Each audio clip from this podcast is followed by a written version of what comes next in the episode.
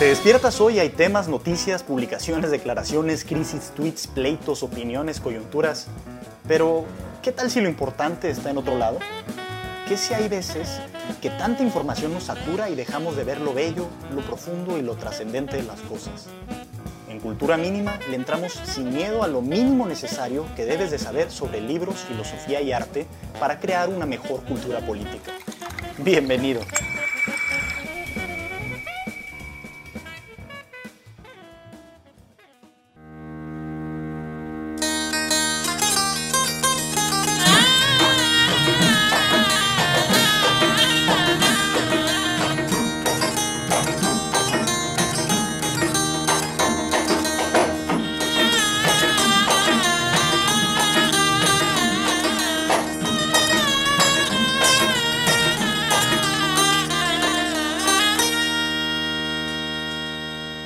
Sean muy bienvenidos a Cultura Mínima. Hoy vamos a hablar de un área que no habíamos tocado con profundidad, que digamos podría englobarse en grandes términos como conocimiento oriental.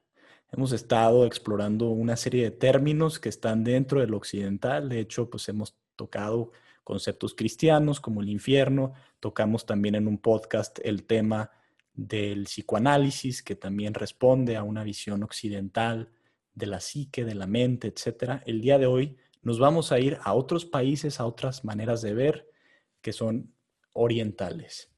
Voy a dejarles una idea del tipo de conversaciones que vamos a estar teniendo para que se queden, obviamente, ¿no? Espero no espantarlos desde ahorita. Pero, por ejemplo, dice Lao Tzu en uno de sus textos, aquellos que saben no hablan y aquellos que hablan no saben. Y nosotros el día de hoy decidimos hablar.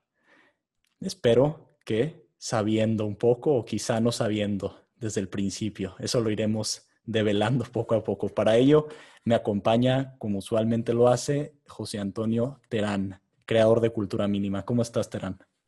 Hola, yo bien. Eh, como siempre es un placer estar por aquí y ahora conversando de algo que pues no soy yo, bueno, yo no soy especialista casi de nada, estudié ciencia política, ahí sí me considero, en el fútbol también, eh, me gusta mucho leer, pero eh, algo que sí no, a lo que no le entro mucho es a, estas ondas orientales, esta espiritualidad, entonces para mí vengo a aprender de, de Javier pues eh, justamente nos acompaña también Javier Martínez, buen amigo, miembro de la Fragua, este grupo conformado por tres personas que estamos presentes, que es escritura.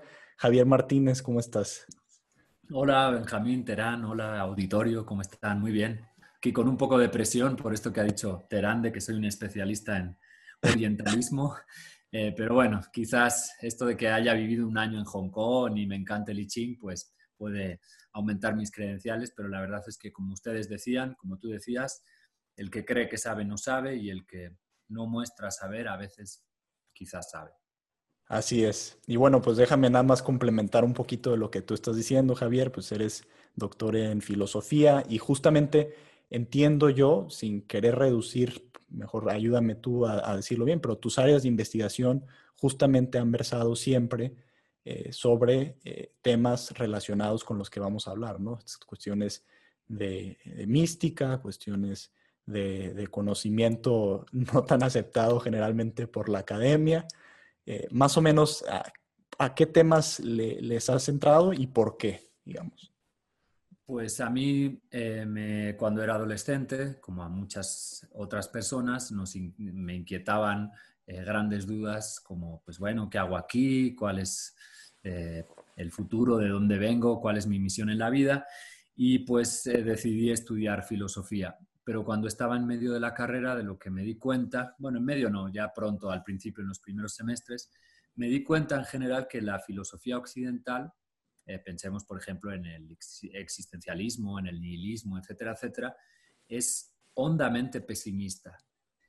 Y mi reacción natural ante eso fue irme a la mitología me fui a la mitología griega primero y luego pues a, otros tipos de filosofías que no transpiran un pesimismo tan elevado. Ok, perfecto. Pues bueno, estudiaste en Barcelona, en la Universidad de Barcelona hiciste maestría y doctorado, ambos en filosofía, y vienes a México con una invitación de la Universidad Nacional a estudiar temas, entiendo yo, de códices antiguos y, un poco de historia prehispánica, etcétera, ¿no? Sí, pues eh, como todos sabemos, en, México todavía hay, todavía hay una cultura ancestral que está viva y me parecía muy adecuado eh, venir aquí para conocerla y así poder comparar hasta que compararla, comparar los ritos actuales del México presente, pero que probablemente eh, provienen del México antiguo, pues comparar estos ritos, estos de pasaje, de, de desprendimiento, de sentimiento de la unidad, etcétera, etcétera, pues aplicar todos estos conocimientos que todavía hoy perviven ocultos parcialmente en México a el mundo griego. Perfecto. Pues bueno, gracias Javier por estar aquí. A ustedes. Como es la ocasión de hablar de temas orientales, eh, yo como eh, uno de los conductores de este programa me dejaré guiar por el Tao, el Tao, o espero hacerlo así, ¿no? El Tao es este concepto, digamos, indefinible de los chinos que tiene que ver eh, con la espontaneidad, con simplemente no ser o ser en función de estos, no, no son impulsos emocionales, sino en este no hacer, dejarse fluir en este no hacer. Entonces, pues ya veré qué preguntas me van surgiendo en este tenor. La primera que quiero hacer a Javier, pues, obviamente para, empezar en tema, se me antoja, etcétera, eh, tiene que ver con los samuráis. A ver, ¿qué, ¿qué pasa con los samuráis? ¿Quiénes son? ¿Por qué existieron? Digo, entiendo que todavía están por ahí, no sé qué rol jueguen actualmente en la sociedad eh, japonesa, pero, pero entiendo que eran eh, personas selectas de la sociedad con un código de honor muy particular, una filosofía muy especial y vivían su vida épicamente. ¿Qué nos puedes decir de los samuráis y de alguna manera también cómo pueden su vida decirnos algo hoy en día a nuestra sociedad actual? Bueno, es una pregunta maravillosa, ¿no? Porque todos de algún modo anhelamos ser samuráis, al menos de pensamiento, ¿no? Porque tiene una parte muy atractiva. Eh, hay un gran tópico en Occidente desde la época eh, romana, al menos, que es la de que la vida es una batalla, ¿no? Y hay que librar día a día, eh, pues batallas tras batallas, ¿no? Pues, ¿qué son los samuráis? Yo creo que ahí me iría primero a recuperar algunas de las películas fundamentales y básicas que de algún modo han ido delimitando y perfilando nuestro imaginario social al respecto. ¿no? Y muchos de los oyentes conocerán las películas de Akira Kurosawa, ¿no? y en algunas de ellas pues aparece precisamente esta imagen del samurái épico del que tú hablas, ¿no? por ejemplo en Los Siete Samuráis. Pero hay otras en donde también se trata de algún modo la forma de pensar de los de, los samuráis, aunque no sean samuráis propiamente los protagonistas. Por ejemplo, hay una muy bonita que se llama Sugata Sanshiro, en donde se plantea una polémica entre aquellos luchadores de judo y aquellos luchadores de jiu-jitsu. Entonces están ahí platicando, eh, bueno, cuál de las dos artes, bueno, platicando, no combatiendo, es mejor, ¿no?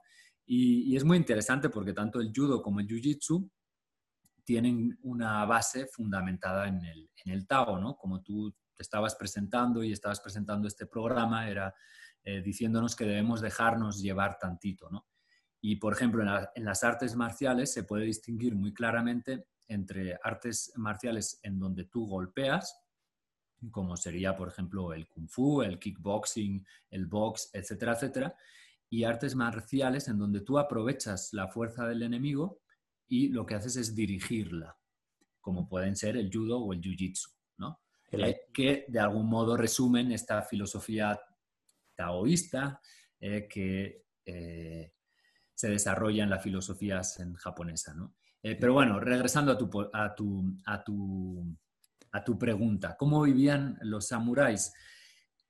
Yo creo que además de rescatar este tipo de películas en donde podemos ver cómo vivían.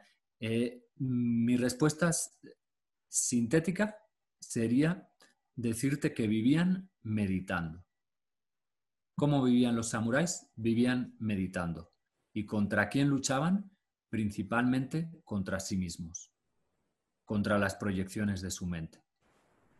Hay que, hay que a lo mejor ahí hacer una, una pausa para ver qué es esto de vivir meditando, ¿no? Porque escuchamos hoy en día, y era la crítica que hacíamos en el podcast de psicoanálisis, eh, que hay tanta charlatanería incluso en estos temas, ¿no? o, incluso podría yo decir, principalmente en estos temas de los cuales sabemos tan poco, habrá quien se posicione como el gran meditador o hay una serie de aplicaciones ya en, en el celular que puedes usar para meditar, pero esto iba al fondo no solamente de las personas que lo practicaban, sino también eran cimientos o pilares culturales, entiendo yo. Es decir, eh, la meditación representaba una forma de vivir cimentada en una cultura que se desarrolló durante cientos y cientos de años y que derivó en alguna medida en clanes tan desarrollados como los samuráis.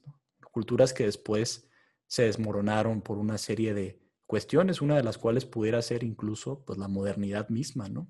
La modernidad que abarcó y que alcanzó eh, las sociedades orientales. Japón es un caso emblemático de ello.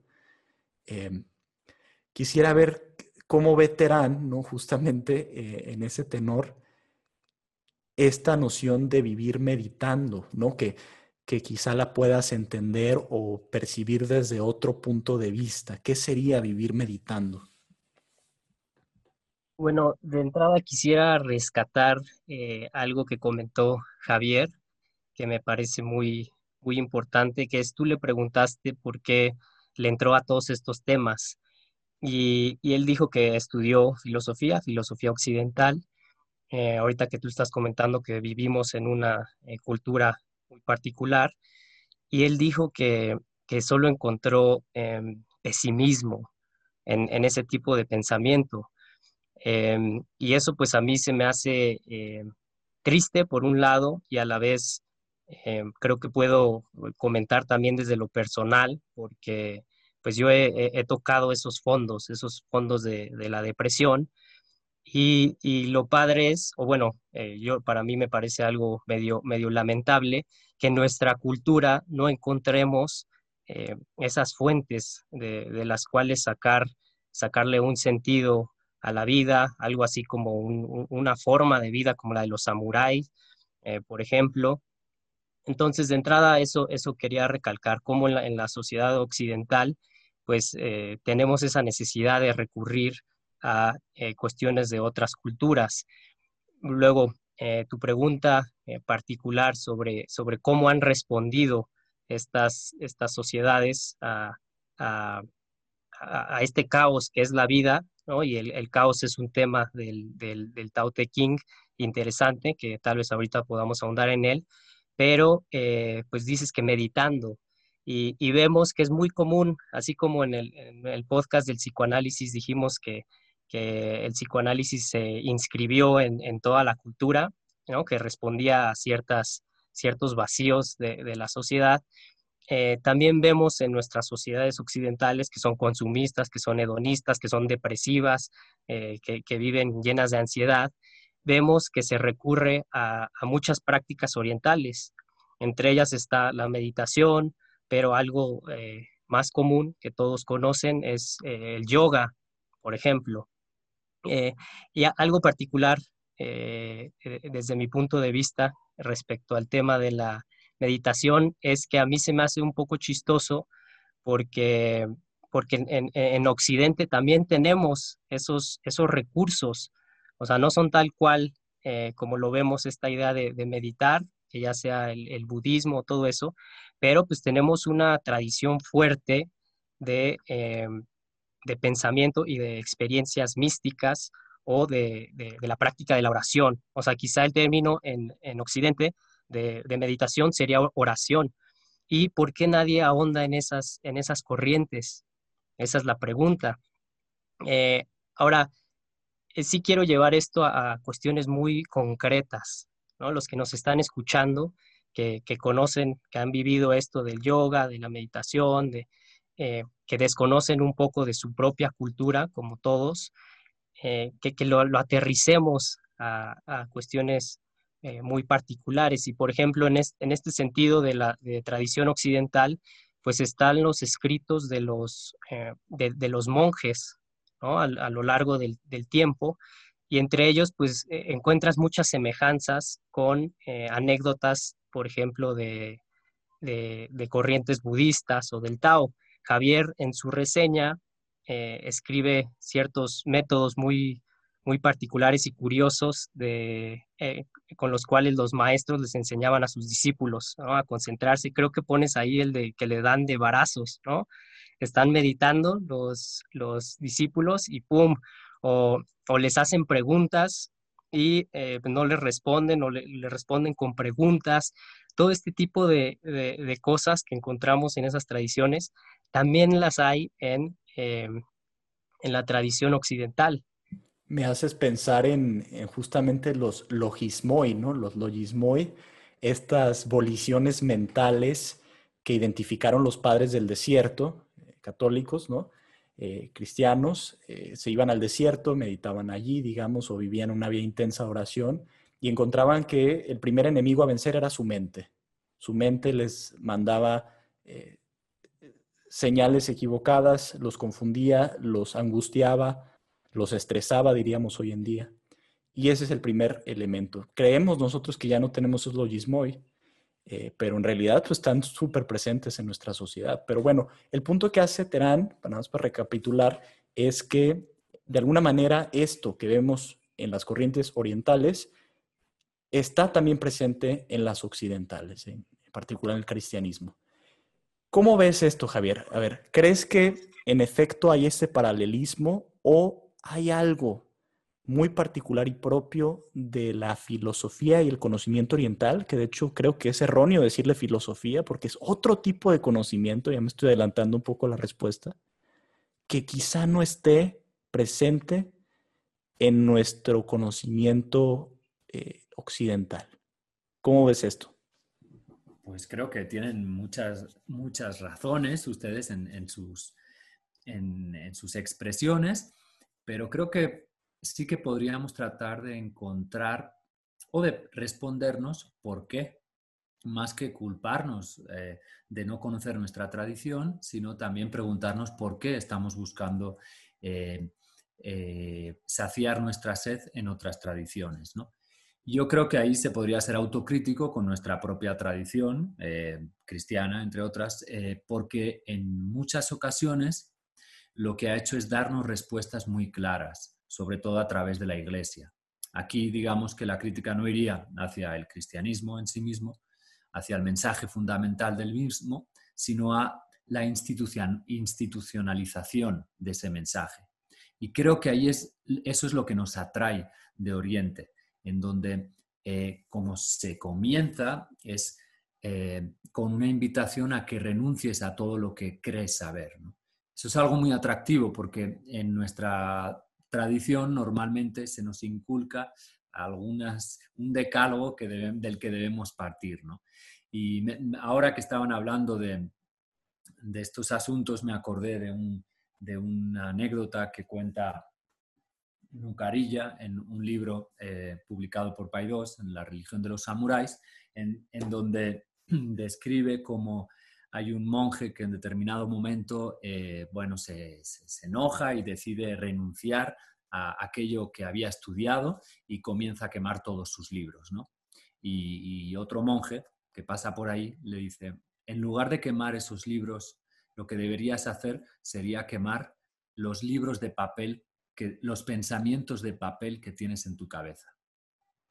Y creo que ese tipo de frescura es la que a veces nos falta en Occidente. Aunque, como ustedes indican, está, está latente, pero no la vemos. Por ejemplo, eh, cuando pensamos en el Islam, eh, todos hemos oído hablar de la palabra yihad, ¿no? de la guerra santa, ¿no? y la mayoría pensamos en que es, es lo que provoca que radicales musulmanes eh, lleguen hasta el punto del suicidio para cometer asesinatos en masa, etcétera, etcétera. Pero si uno lee a los místicos musulmanes, lo que lee es que la yihad, la guerra santa, es una guerra contra el infiel que todos llevamos dentro. No contra el infiel exterior, del exterior, sino contra el infiel interior.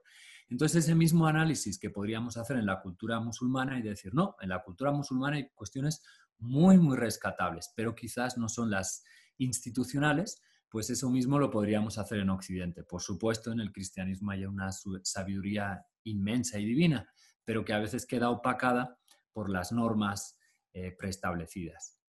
Y en tu, bueno, invito a los que nos están oyendo a que, que, que, lean, son reseñas muy breves, que pueden leer en menos de cuatro minutos, tres minutos, pero que valen mucho la pena. En tu reseña haces una crítica al, al que trata o al que busca de entender el conocimiento espiritual en particular, acercándose a él como una especie de científico y no viviéndolo en carne propia.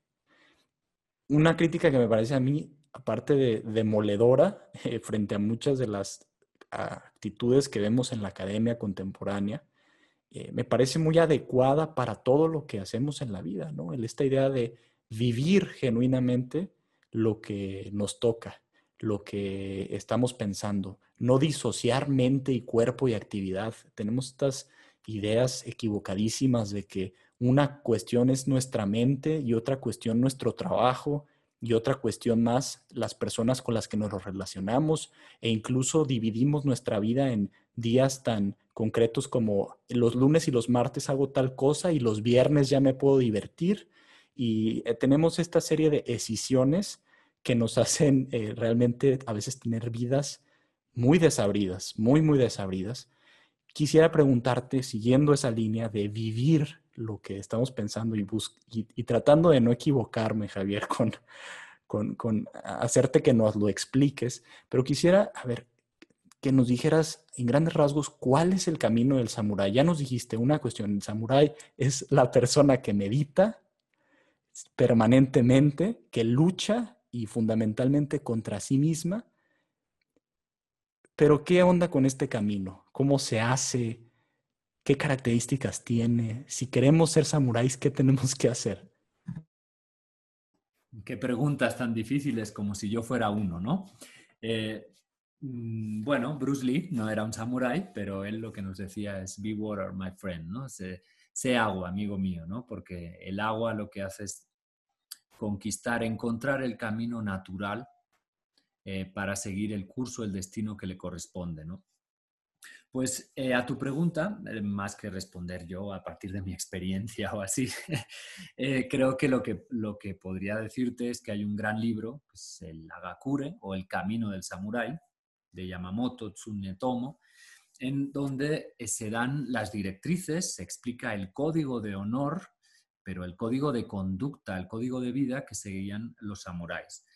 Este código tiene un lastre muy importante de filosofía zen y taoísta y, tiene también esta cosa, esta, esta cuestión de que nos da directrices que podemos interpretar a varios niveles.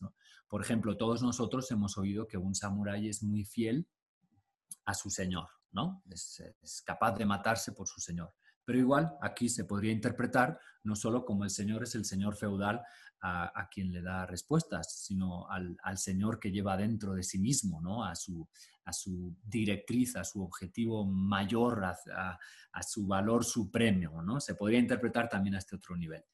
En este, en este libro es maravilloso porque nos da eh, tips de conducta muy, muy cotidianos. Por ejemplo, nos dice cómo debemos hablar en público.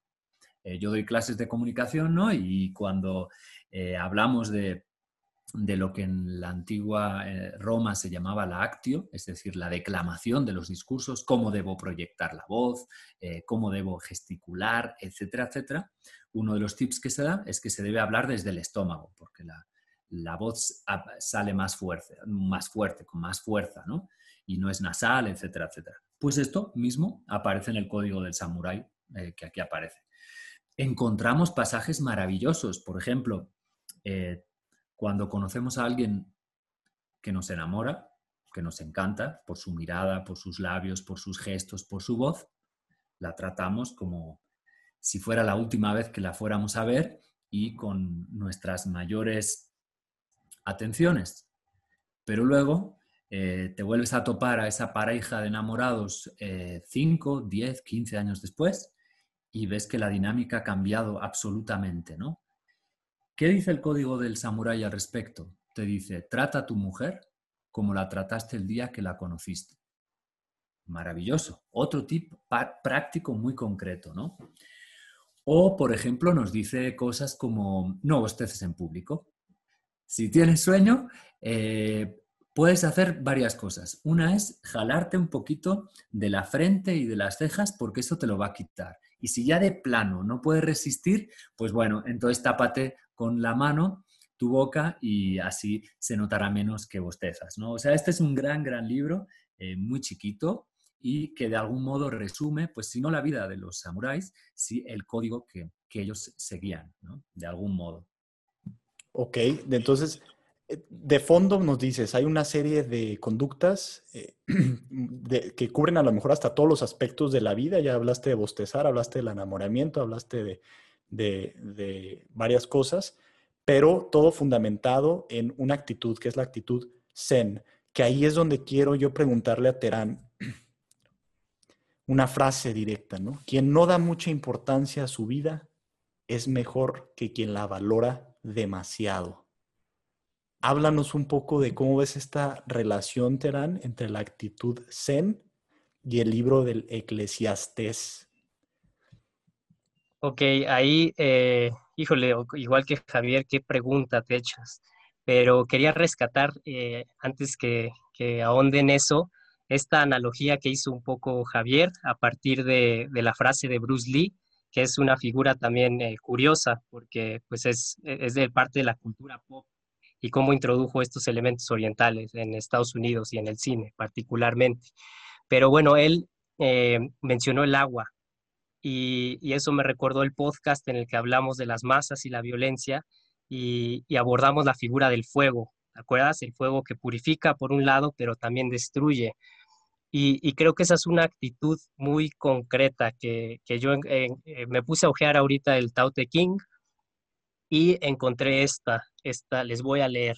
Dice, es el número 78 de, de mi edición. Mi edición es una edición chafita, entonces no confío mucho en, la traducción.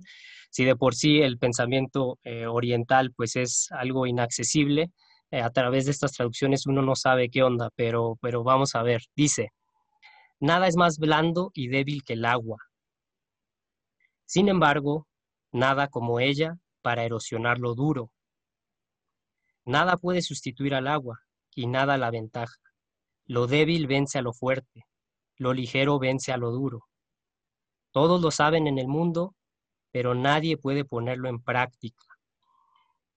Eh, bueno, aquí, además de rescatar esta analogía del agua, eh, creo que algo que, convierte atractivo el, este tipo de pensamiento oriental, y lo mencionó un poco Javier, es que mantiene como intacto el misterio, y en las sociedades occidentales estamos muy acostumbrados a, verlo todo, a tenerlo todo.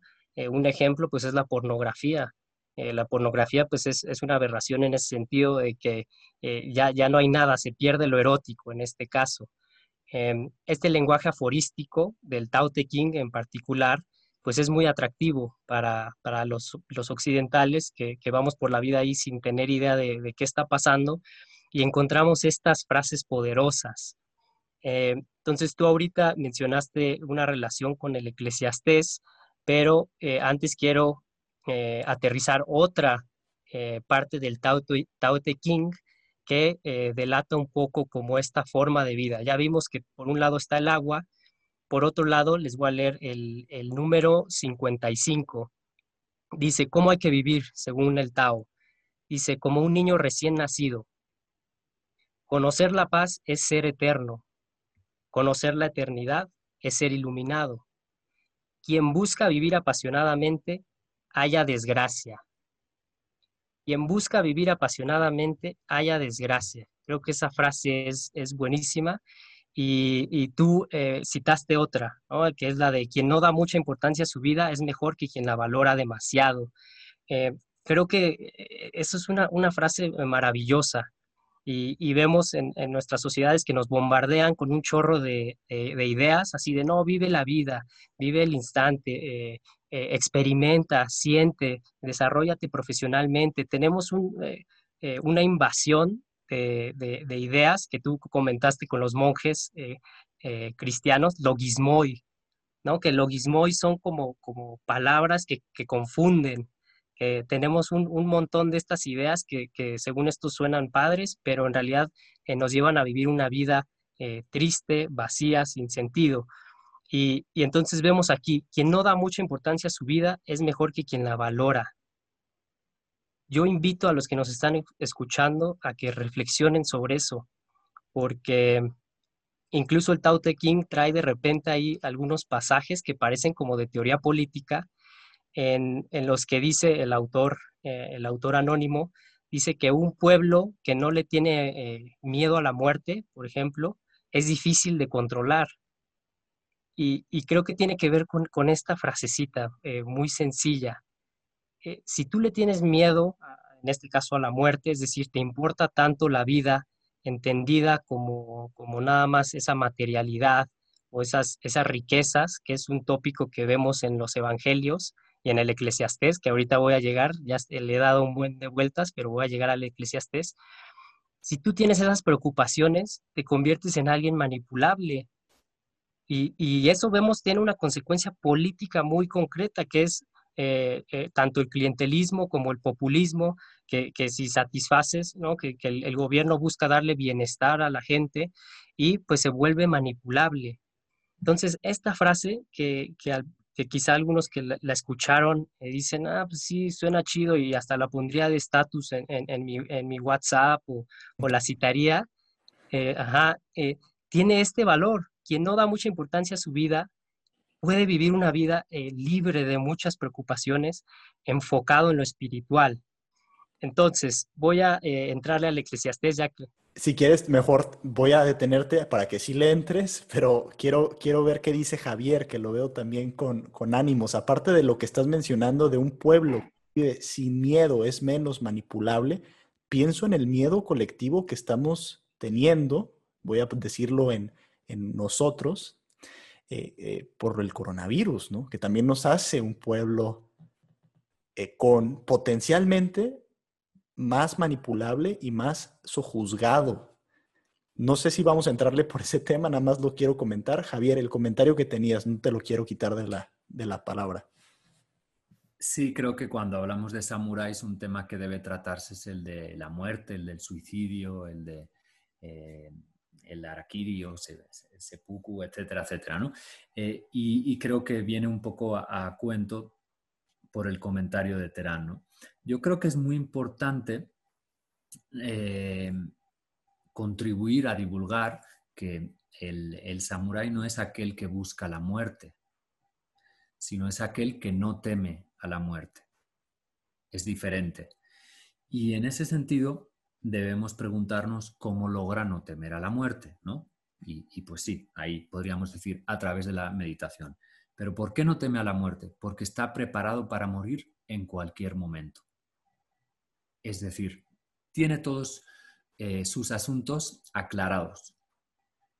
No tiene pedos con el papá, con la mamá, con el hermano, con la esposa, con el trabajo. Sabe que está haciendo lo que debe hacer, sabe que está sirviendo a una misión superior a él, ¿no?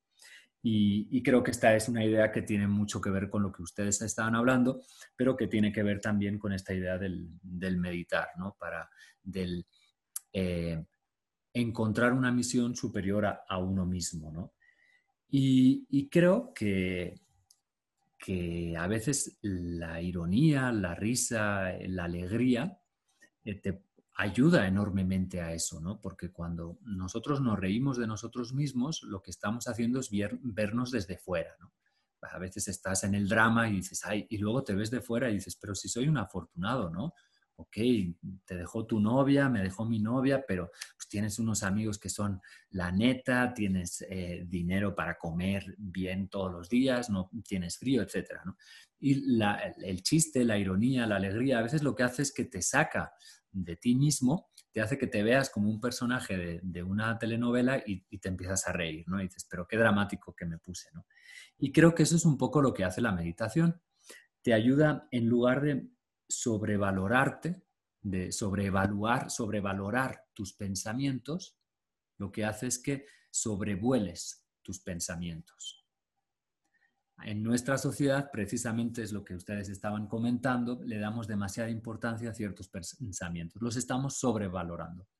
Y cuando hacemos sasen, lo que estamos haciendo es sobre, eh, eh, sobre volarnos.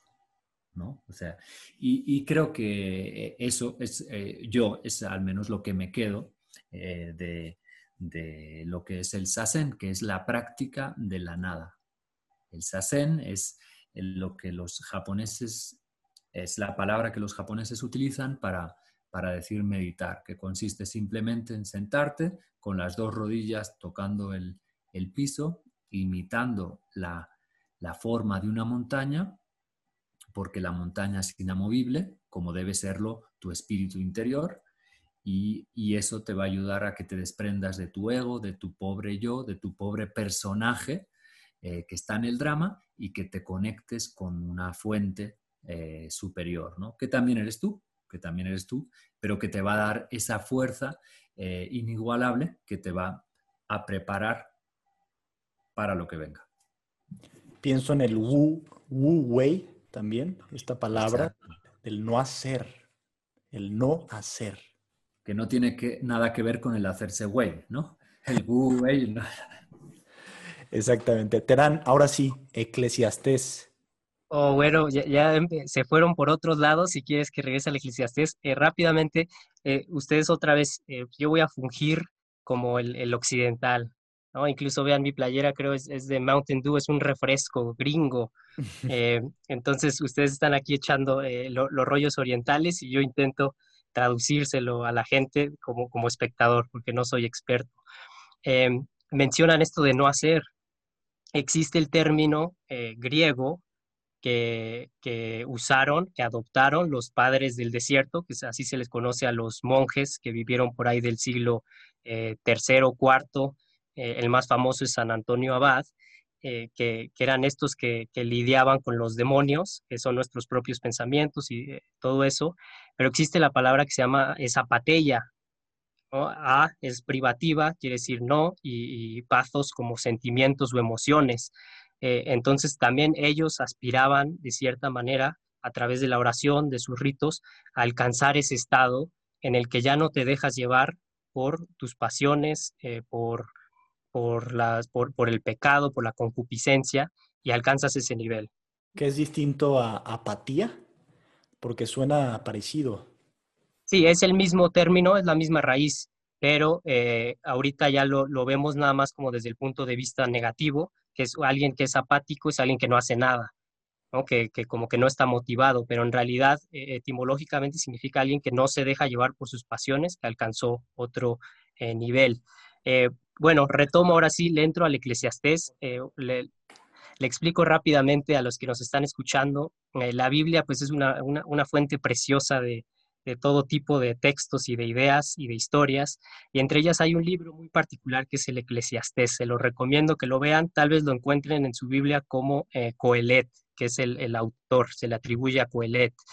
Pero este es el Antiguo Testamento y vemos eh, algo muy, muy peculiar. Vemos un, escritor eh, incluso como depresivo, que, no le encuentra sentido a la vida. Y les voy a leer el principio, porque este libro es muy famoso, tiene muchas frases que, ustedes conocerán, entre ellas, todo es vanidad bajo el sol, vanidad de vanidades, todo es correr tras el viento. Em, entonces les voy a leer el principio para que vean más o menos cuál era el estado de, de este escritor. Dice, vanidad de vanidades, todo es vanidad. ¿Qué saca el hombre de toda la fatiga con que se afana bajo el sol? Una generación va, otra generación viene, pero la tierra permanece donde está. Sale el sol, se pone el sol, corre hacia su lugar y de allí vuelve a salir. Sopla hacia el sur el viento y gira el norte. Gira que te gira el viento y vuelve el viento a girar. Todos los ríos van al mar y el mar nunca se llena. Al lugar donde los ríos van, allá vuelven a fluir. Todas las cosas cansan. Nadie puede decir que no se cansa el ojo de ver ni el oído de oír. Lo que fue, eso será. Lo que se hizo, eso se hará. Nada nuevo hay bajo el sol. Si de algo se dice, mira, eso sí que es nuevo, aún eso ya sucedía en los siglos que nos precedieron. No hay recuerdo de los antiguos, como tampoco de los venideros quedará memoria entre los que después vendrán. Ese es el principio de este libro que les recomiendo que lo lean y tiene ahí varias, varios elementos que yo relaciono con, con esto que hemos estado discutiendo y con mi lectura del Tao Te King. De repente dice ahí eh, algo que les sonará eh, conocido a los que han leído el Tao Te King. Dice, todos los ríos van al mar y el mar nunca se llena. El lugar donde los ríos van, allá vuelven a fluir. Em, hablamos ya de, esta analogía con el agua y em, eh, eh, Javier comentó eh, cuestiones muy prácticas de esto de, cómo meditar, dijiste, como, como con las rodillas en la tierra como una montaña, ¿no? esta relación con, con, la naturaleza, con, con la, más allá de las pasiones. Y algo interesante del, del, Tao Te, del Tao Te King es este buscar regresar como al origen, ¿no? que es algo que, que, que, nos hace falta mucho como occidentales, que vivimos en un ritmo así que como vemos en el Eclesiastés te cansa. O sea, de tanto estar viendo, te vas a cansar y, parece que nunca nos llenamos en, las sociedades con todo lo que tenemos que ver, todas las series, todos los libros. Y, sin embargo, sí necesitamos ese regresar como al origen, ese eh, respirar. Entonces, eh, creo que me, eh, podemos partir a través de, bueno, de un libro tan antiguo como es el Eclesiastés para ver cómo está el mood de, las sociedades y llegar a, progresar un poco más al, Nuevo Testamento, por ejemplo, en, esto de la muerte o, cómo vivir la vida, eh, me vinieron a la mente varias frases eh, muy famosas de, boca del mismísimo Jesucristo. ¿no? Ahorita hablamos del pueblo que no le tiene miedo a la muerte, no se puede manipular, hay una frase muy famosa que es de Mateo 16, eh, versículo 25, dice, todo el que quiera salvar su vida, la perderá. Y todo el que pierda su vida por causa de mí, es Jesucristo el que está hablando, la hallará. Encontramos otra vez esta, esta noción que si tú te entregas a algo, ¿no? Más allá de, tu ego, por ahí lo, mencionó Javier, creo, y hasta, como burlonamente dijo, ¿no? De, nuestros personajes, de, toda esta ficción. Si te olvidas de eso, vas a llevar una vida eh, decente. Ahora, también tocó el tema del suicidio. Eh, hay que, eh, otra vez, así como, como hemos traído yoga y ciertas prácticas orientales a Occidente, el suicidio es algo muy particular entre los samuráis que es esta, esta idea del harakiri. Em, y en cambio en, en, nuestras sociedades vemos algo totalmente diferente en, el suicidio. El suicidio eh, para nada eh, tiene que ver con una noción de honor o de, em, de algo más allá, como en, las sociedades eh, japonesas. Me viene a la mente Yukio Mishima, este escritor famoso, que intentó hacer como una revolución en los 60 y fracasa y, se aplica el, el, o harakiri, ¿no? Pero, ¿qué vemos en, nuestras sociedades? Incluso, eh, muy particularmente, yo que, sigo dando clases en el ITAM, eh, vemos una, incluso se le podría llamar, ahorita que estamos viviendo la pandemia, una epidemia de suicidios. Y, de dónde viene, cuál es la raíz de este problema eh, tan grave, tan feo, pues e, es eso que estamos aquí como intentando abordar. O sea, ¿por qué la gente eh, lleva vidas eh, tan vacías, sin sentido, eh, se deja llevar por la depresión y, por eso buscamos cómo llenar esta, esta necesidad espiritual? Pero bueno, quizá me gustaría que los que nos están escuchando se queden, sí, con, con, todo lo que dice Javier, ¿no? De esta influencia oriental, pero a mí me gustaría invitarlos a que mediten sobre nuestra propia cultura, nuestra propia historia y todo esto que podemos encontrar que le puede dar eh, sentido a nuestra vida, incluso la filosofía que Javier comenzó diciendo que pues lleva a la, que, la vio muy pesimista, que puede llevar a la depresión, pero cómo incluso en la filosofía podemos encontrar eh, algo optimista. Esa es la pregunta. Yo no sé ustedes cómo le han hecho particularmente. Yo fui depresivo, todo el mundo lo sabe.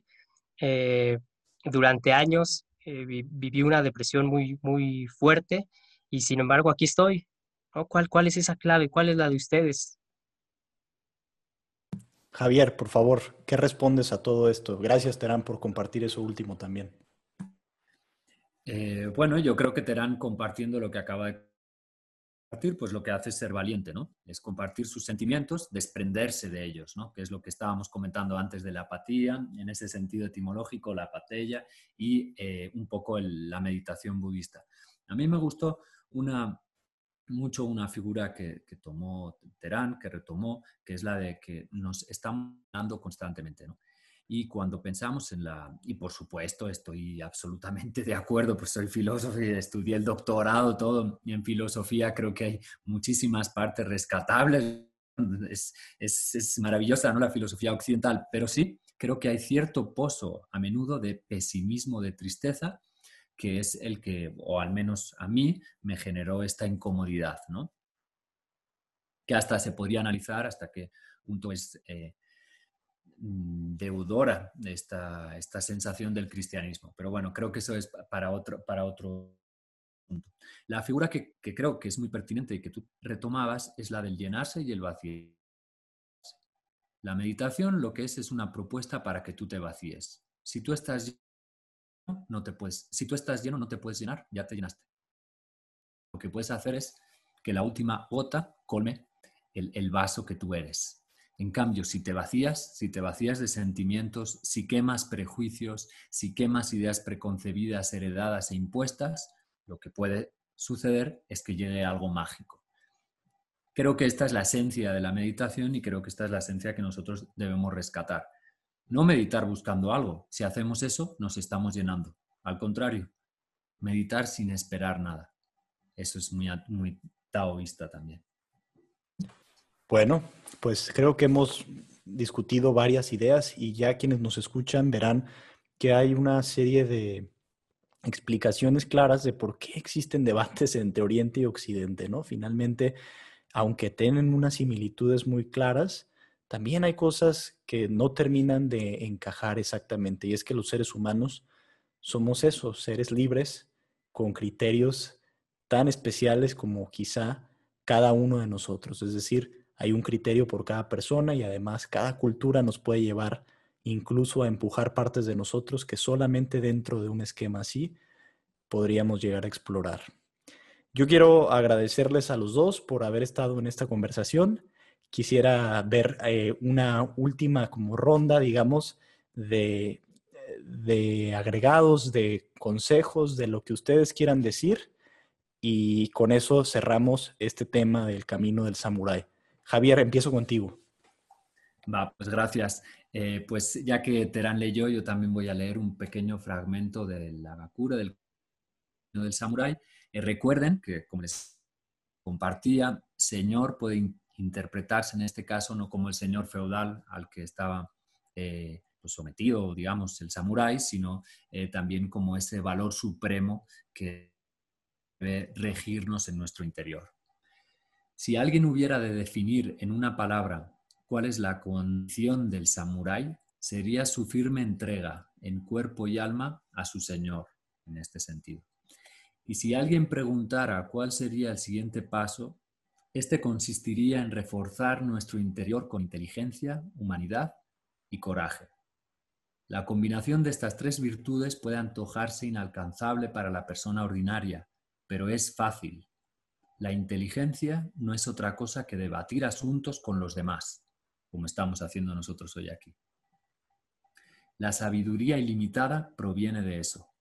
La humanidad es una actitud por el bien del prójimo, dándose por la sencilla comparación de uno con el prójimo y ubicándolo en primer lugar al prójimo. El coraje consiste en apretar los dientes. Eso y correr hacia el frente sin preocuparse por las circunstancias. Cualquier otra cosa por encima de estas tres no merece ser conocida.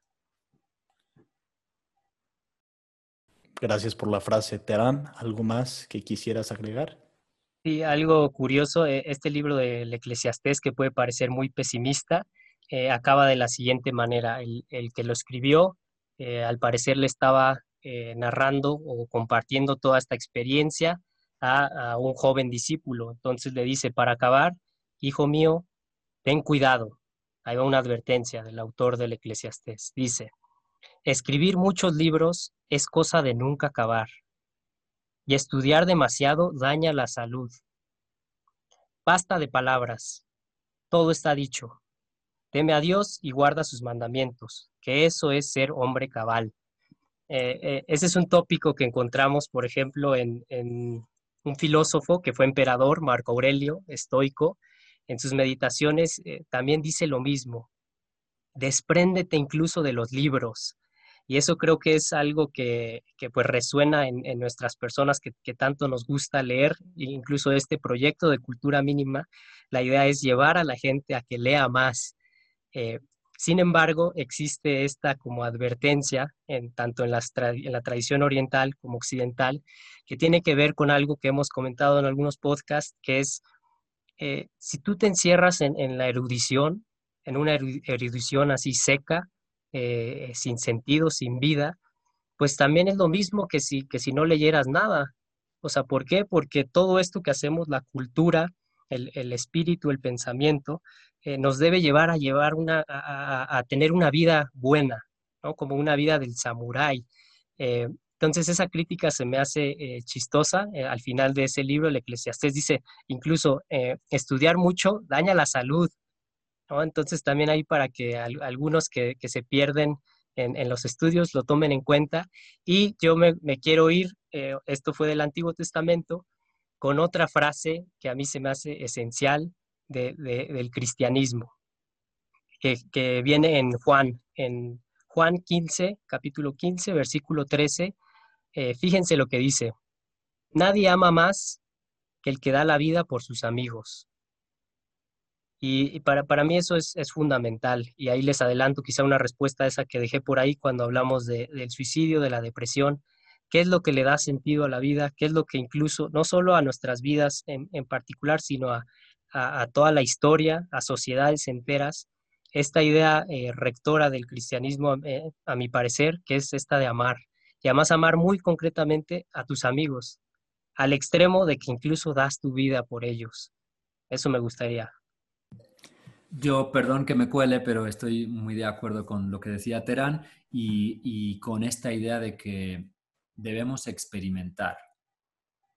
Y a menudo los libros lo que nos hacen es compartir una experiencia, pero no nos llevan a experimentarla. Es decir, por supuesto, yo me despido con una invitación a que todos nuestros oyentes lean sobre filosofía zen, budismo, sobre cristianismo, etcétera, etcétera pero mi invitación es a que experimenten el camino del samurái, no a que lean sobre él. Hay una peli muy chistosa que se llama Ghost Dog de Jim Jarmusch, en donde lo que vemos es precisamente a un vato, a un, a un hombre, eh, a un hombre que lleva a la actualidad el código del samurái. Pero bueno, yo me quiero despedir con esa idea, que se trata de experimentar nosotros el camino del samurái, no solo de leer sobre él justamente por ese lado quería yo también cerrar esto. Muchas gracias, Javier, por, por, por, ponerlo sobre la mesa. Yo, a lo mejor diciendo, ¿no? Quien los escucha, pues dices, soy un ama de casa, soy un contador que me dedico a esto, eh, soy un, un, oficinista o lo que sea que hagas, un estudiante. Pues, ¿cómo pongo en práctica todo esto que hablamos? ¿no? ¿Qué, qué, qué, qué puedo hacer? Y creo que la respuesta puede ser muy simple si lo ves de esta manera de menos a más. Experimenta un día. Vive como dijimos aquí, el Tao. Vive con espontaneidad. Vive otro día pensando en que quizá la vida no, no, no hay que aferrarse tanto a ella.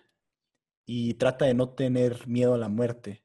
Y otro día, ve cómo sería tu día si dieras la vida por tus amigos?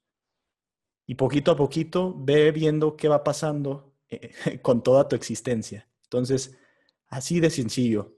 Un día pruébalo y ve qué pasa. Esa es la invitación de hoy de Cultura Mínima. Pues bueno, muchas gracias por acompañarnos. Gracias, Terán, por estar aquí compartiendo tu experiencia. Y muchas gracias, Javier, también por traer a la mesa el camino del samurái, un camino que al menos yo voy a intentar uno de estos días. Gracias a ustedes y a los oyentes también.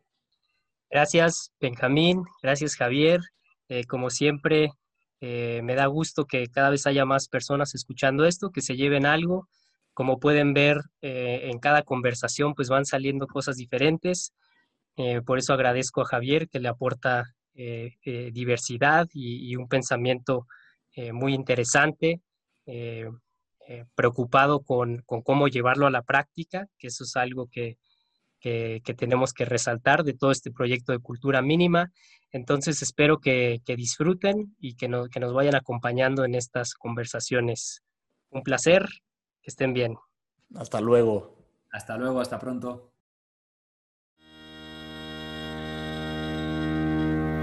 Without going out of your door, you can know all things on earth. Without looking out of your window. You can know the ways of heaven. The farther one travels, the less one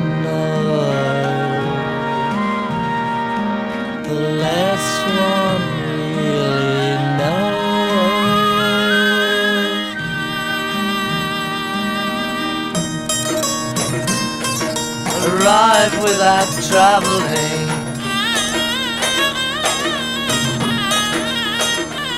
See all without looking, do all without